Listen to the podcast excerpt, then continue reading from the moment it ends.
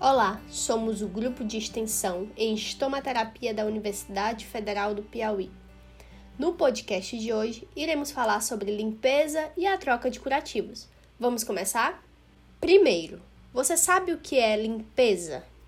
Limpar é o ato de remover sujidades. A limpeza de feridas deve ser realizada sempre antes de colocar um novo curativo. Essa etapa tem como objetivo prevenir infecções na lesão e facilitar o processo de cicatrização. Durante a limpeza, podemos observar a remoção de tecidos não saudáveis, corpos estranhos, como restos de gás ou de curativos, excesso de secreção e de microorganismos presentes na ferida. Como limpar uma ferida?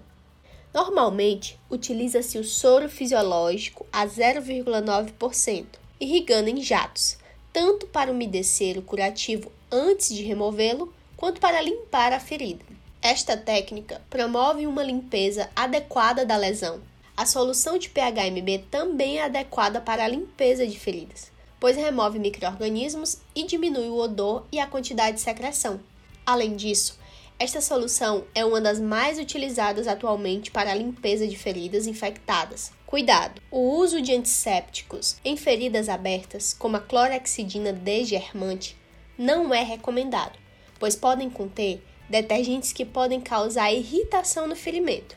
E para você, que é profissional da saúde, Lembre-se que a técnica de limpeza ideal é aquela que respeita o tecido de granulação, preserva o potencial de recuperação e minimiza os riscos de trauma e infecção. Agora vamos falar um pouco sobre troca de curativo?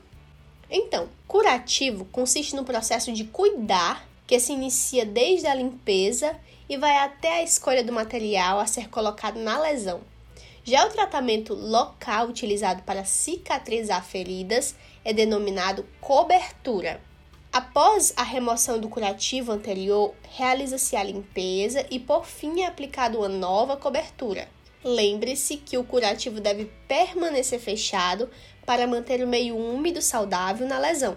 Existem várias coberturas para cada tipo de ferida e a escolha de qual será utilizada é feita pelo enfermeiro de acordo com cada caso.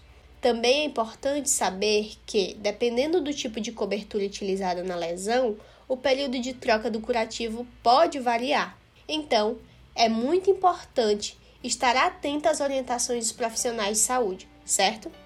Não esquece de curtir aqui nosso episódio e compartilhar com seus amigos. Até logo!